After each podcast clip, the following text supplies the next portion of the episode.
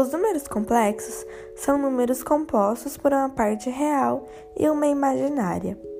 Eles representam um conjunto de todos os pares ordenados xy, cujos elementos pertencem ao conjunto dos números reais, denominado pela letra R.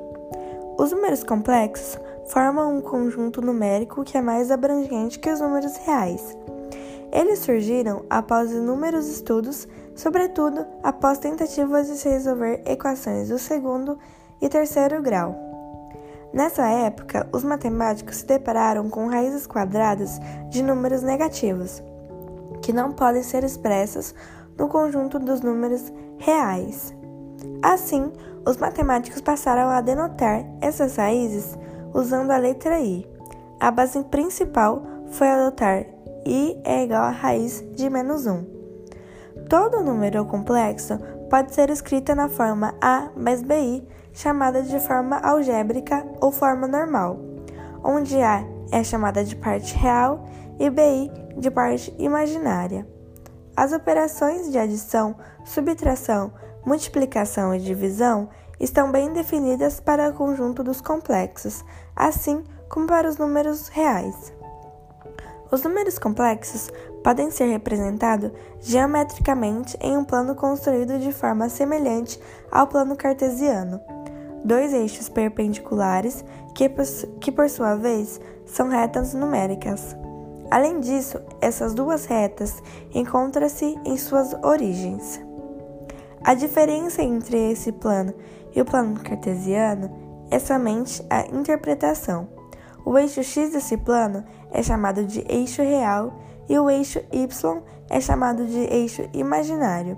Assim, para representar um número complexo nesse plano, conhecido como plano de Argand-Gauss, devemos transformar esse número em um par ordenado em que a coordenada x é a parte real do número complexo e a coordenada y é a sua parte imaginária.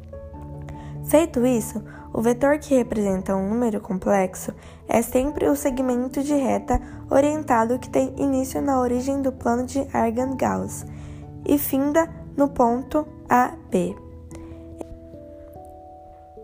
em que A é a parte real do número complexo e B é sua parte imaginária. Em outras palavras, a maior diferença entre esses planos é que no plano cartesiano marcamos pontos e no plano de Argand-Gauss usamos a parte real e imaginária dos números complexos para marcar vetores. Os números complexos também possuem uma forma trigonométrica ou polar, que será demonstrada com base no argumento de z, para z diferente de zero. Considere o número complexo z é igual a a mais bi, em que z é diferente de zero. Dessa forma, temos que cosseno é igual a a dividido por p e seno é igual a b dividido por p.